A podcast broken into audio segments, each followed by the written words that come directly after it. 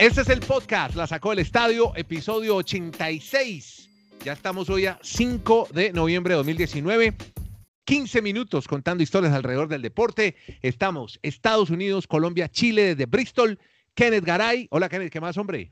¿Cómo le va, don Andrés? Un abrazo a usted en Santiago y un abrazo al señor Madulanda en el retiro. Oiga, Andrés, antes de que, de que empiece, eh, ¿Van a tener final de Copa Libertadores al fin o no? No se sabe todavía, eso sigue siendo muy polémico. Aquí hay un jugador que se llama Esteban Paredes, que acaba de hacer un récord como el mayor goleador en la historia de Chile, es el que lidera a los futbolistas y él dijo, hasta que no haya solución a los problemas, ni arranquemos todavía a jugar la liga, porque está suspendido el torneo también.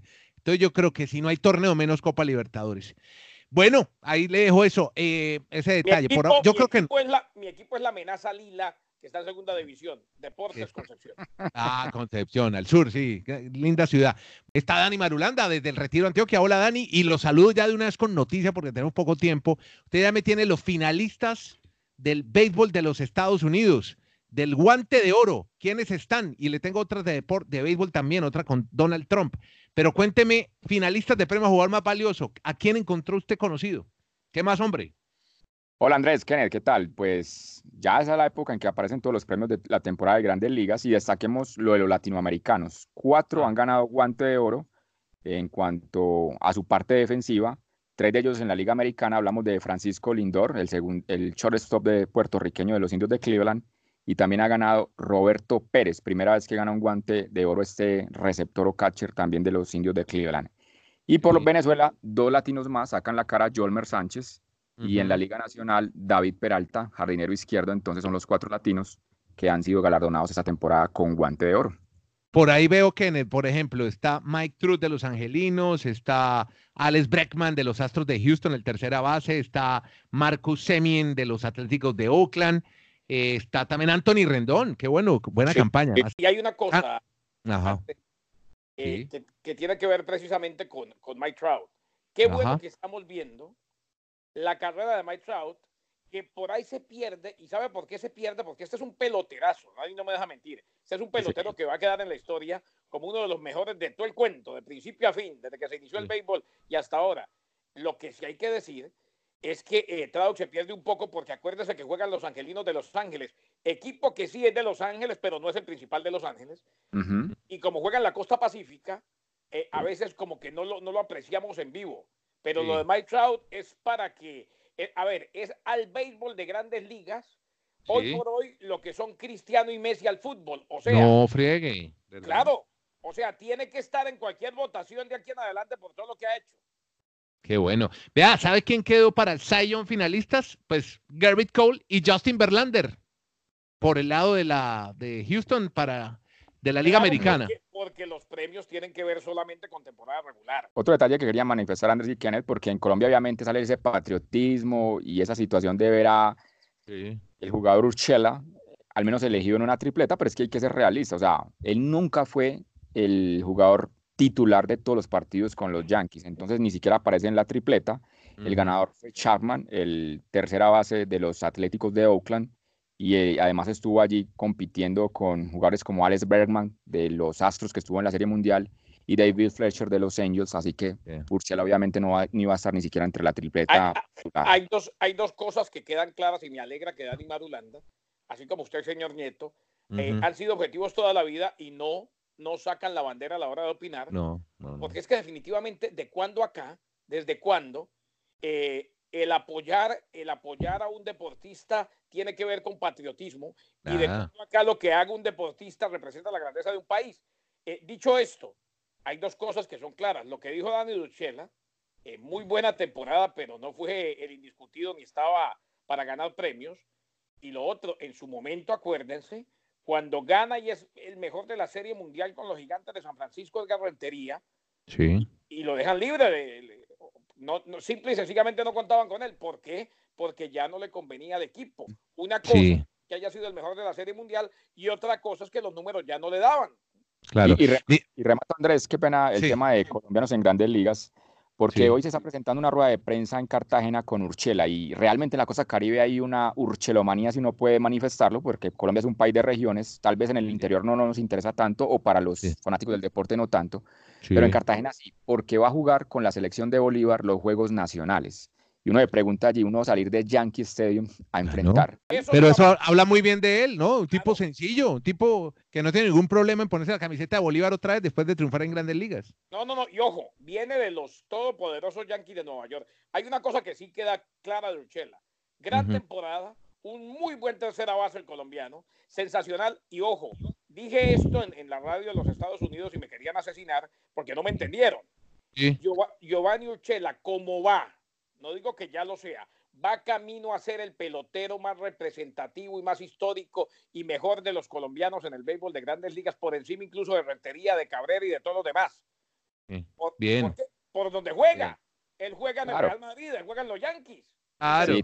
tiene, la, tiene la mayor vitrina. Y también recordemos que el Pitbull, Harold Ramírez de los Marlins, también va a jugar con la selección de Bolívar. Y lo que ha llamado la atención es que Julio Terán, no continúe el próximo año en los Bravos de Atlanta. Le iba a preguntar, le vi en la cuenta del pana Meléndez, Emperor Augustos en Twitter, dice, y mandó la carta, ya no va más Terán, ¿por qué? ¿Qué pasó, hombre? No le renovaron el año más que tenía de opción por 12 millones de dólares. Él estuvo desde el 2011 en los Bravos de Atlanta, su único equipo en grandes ligas. A mí lo que me sorprende es que los últimos seis años... Tuvo un final de temporada fatal. Sí, eso hay, que, eso hay que ser claro. Pero a mí me llama la atención, Kenneth, es que en los últimos seis años de los Bravos, él fue el número uno de la rotación, porque siempre fue el abridor del día inaugural desde el 2014 hasta el 2019, pero obviamente remató mal esa temporada, y entonces ya por eso le dicen y Cuando lo, y cuando lo pusieron, porque no estaba en rotación de postemporada, cuando lo pusieron, le fue mal. Le pegaron también. Sí. Sí. Bueno, terminando lo del béisbol, ayer Trump le rindió homenaje a los nacionales de Washington, pero no fueron todos. ¿Sabe quién no fue?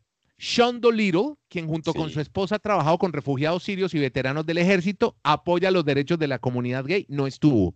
Tampoco fue Anthony Rendón, lo acabo de mencionar, tercera base del equipo de los nacionales, los jardineros Víctor Robles, dominicano, Michael Taylor, ni Joe Rose, ni Javi Guerra, ni Wander Suero de 18 solo estuvieron presentes, de 25 en total de la plantilla de los nacionales de Washington, motivos personales. Indiscutiblemente que tienen todo el derecho eh, a no ir, y si eso es una protesta, pues que lo sea. A ver, eh, si a mí me llega a invitar este presidente a la Casa Blanca, yo voy, no porque esté de acuerdo con él o no, simplemente porque me parece que uno debe atender una invitación de un presidente y si es el presidente del país de uno más o donde uno come, donde uno vive, donde uno cobra.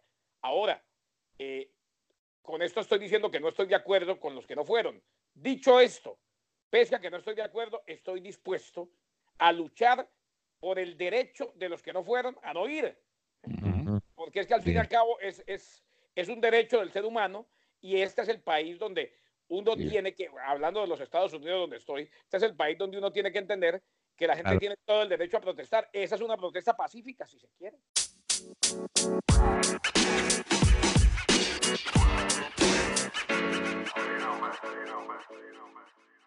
Ahora sí, fútbol americano. Entonces, ayer eh, Cowboys le ganaron a los gigantes. Gran actuación de Dak Prescott, Dani. Sí, lo más emocionante fue el gatico negro Kenneth, que estuvo un rato en el porque a mí me llama te pregunto por el partido y me habla el gato. No, es que, es que aquí hablado más del gato negro. Este partido lo iban a ganar los Cowboys, indiscutiblemente a los Giants. Sí. Es que a mí me llama la atención es porque inundan las redes sociales de memes y entonces hacen todo el análisis. El gato corrió 47 yardas, se demoró tantos segundos en entrar en la zona de anotación. Y para rematar, dicen que el gato ha durado más en la zona de touchdown de este estadio que lo que ha hecho en toda la temporada los Jets de Nueva York. Y realmente es algo muy, curioso, cómico, pero que, tiene mucha realidad. Pero bueno, poniendo un tema más serio, que creo que los ah. Dallas Cowboys no deberían de tener problema para ganar su división, solo van a tener que enfrentar realmente a los Eagles de Filadelfia, porque es que los Giants sin Eli Manning ahora están en reconstrucción con Daniel Jones como quarterback, lo mismo en Washington con Huskins, entonces Cowboys para estar en playoff de ganar simplemente su división y solo su rival va a ser los Eagles. ¿O usted qué opina, Kenneth? No, no, de acuerdo, de acuerdo. Esa división es muy malita, muy malita. Eh, los Giants en reconstrucción. Lo de Daniel Jones es, lo bueno, lo positivo, porque ya tienen reemplazante para Eli Manning. Y, lo de los Redskins de Washington, uno de los peores equipos. Ahora, ayer decían, o esta mañana decían, esta madrugada, ustedes saben que yo soy de los que me levanto muy temprano. Eh, esta madrugada decían que no, que eh, ahora sí pueden revisar o analizar en los Cowboys de Dallas darle el contrato multimillonario a Prescott. Prescott se lo pueden dar, pero Prescott no es el quarterback que va a llevar a los Cowboys de Dallas a ningún lado. Dak Prescott eh, es un buen quarterback y nada más. Además, en pase de más de 10 yardas se queda. ¿eh? Mm. Digámoslo en una frase, digámoslo en una frase que no es un quarterback de élite. es un buen quarterback, pero no es de élite. Eh, Normalito. no, es que hay una cosa, Andrés. Pases de 10 yardas, bien. Pases cortos, pases de cortina, pero no es aquel quarterback que con su brazo manda un pase de 60 yardas. Largo, sí. Sí, entiendo. Quedó clarísimo que tiene el, carisma en el equipo y el poder de, ser un líder. Eso todavía no lo muy Eso es muy importante también, ¿no? La ascendiente sobre el grupo. NBA, es que veo, vea, veo partido. Devin Booker, 40 eh, puntos eh, con los Suns de Phoenix. Su equipo perdió, pero estoy viendo una cantidad de puntos altísimos. Por ejemplo, estoy viendo un puntaje, los Nets, 40 puntos de Ingram, Kyrie Irving, James Harden, la barba, 44 puntos. Los Rockets le ganaron a los Grizzlies. Eh, y ante Tocopo hizo 34. ¿Qué, ¿Qué es esta locura? Estos tipos están locos, marcando casi promedio de 40 puntos. ¿Qué es lo que está pasando en la NBA? Dos cosas. Primero, eh, estamos en la primera mitad de la temporada, aunque esto va a continuar. Segundo, la NBA, y no me deja mentir, Andrés, no me deja mentir el señor Madulanda, la NBA mm. cambió. La mm. NBA de hoy es prácticamente un festival de triples eh, y ya no se ganan los tableros. O sea, ya los hombres grandes ya no definen la NBA. Tendencia la empezaron a adoptar los Warriors de Golden State y de ahí en adelante todos los demás. Hoy la NBA es más de movimiento perimetral y tiros desde afuera. Bien, buena, buena, buena. Exactamente. Usted recuerda, usted recuerda al principio hasta este siglo a Shaquille O'Neal lo dominante que era en el tablero. Pero lo que dice Kenneth, aparecen los Splash Brothers, o sea, lo que hizo Curry, Thompson con Warriors, otra manera de jugar al, al baloncesto y hace que ya los equipos se preocupen más por tripleros que por tener un hombre fuerte. Incluso ahí uno ve grandes jugadores de centro o de postes, pero que también lanzan muy bien de tres, y eso es lo que está pasando. En este momento vemos en el oeste líder a los Lakers y en el este líder al, al Heat. Apenas van seis partidos, pero uno ya podría preguntar, ¿son contendientes al título en cada conferencia o simplemente es un tema de, arranque de temporada, Kenneth y Andrés? Pues ya Kenneth lo ha dicho, que esperemos que esto, que esto todavía no es, que esto hasta enero. Pero sí, pero ah, ah, le respondo la pregunta al señor Marulanda. Lakers sí, para mí, ¿no? Lakers sí, el Heat no. Ok. ¿Heat no? No, porque es que el Heat, el Heat es un equipo en reconstrucción y puede llegar a la primera ronda de los playoffs, quizás a la segunda, pero es que la pregunta es si es candidato a título de conferencia. Y es un contendiente para, para título en cada conferencia. Yo no creo. Yo creo que los Lakers sí, ¿eh? eh y, ojo, ojo que Estamos de acuerdo, casi nunca estamos de acuerdo, pero ahora sí estamos de acuerdo. Por eso es que te quiero. Bueno, bueno, bueno, muchachos, vea, es que 15 minuticos, ¿no? Cortito. Vea. Oye, y, no me, y más el Mundial Sub-17. Ya voy, ya voy, ya voy para allá. Es que hoy comienza exactamente la etapa de octavos de final del Mundial Sub-17, donde entraron los cinco equipos latinoamericanos. Cinco están. Pero no bien por Latinoamérica, menos Colombia. Ahí, estamos fallando mucho en inferiores. Japón, México, España, Senegal, Nigeria, eh, Holanda. Mañana tendremos a Chile que entró por fair play, entró por ser mejor tercero, pero ahí están los chilenos.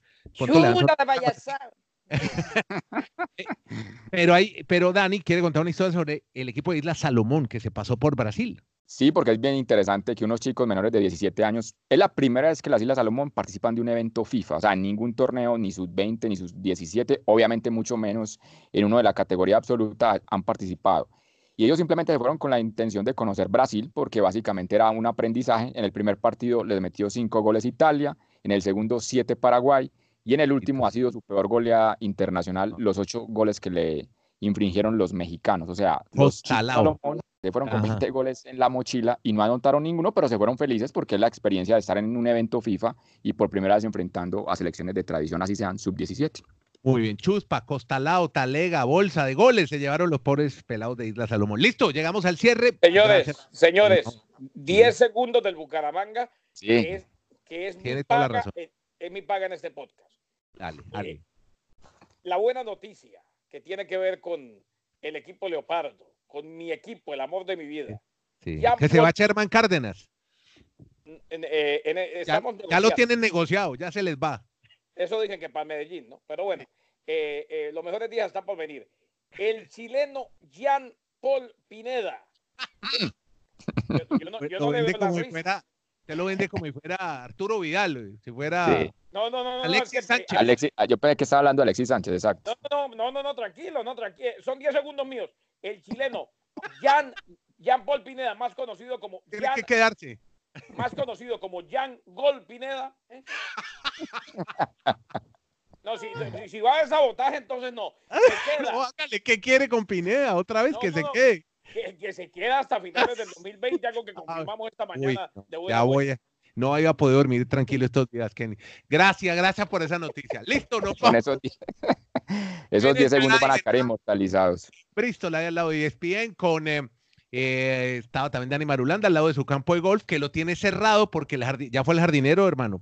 Lo tiene cerrado. Estamos en, temporada de lluvias, crece mucho el, el, gramado. El intercambio de jardinero.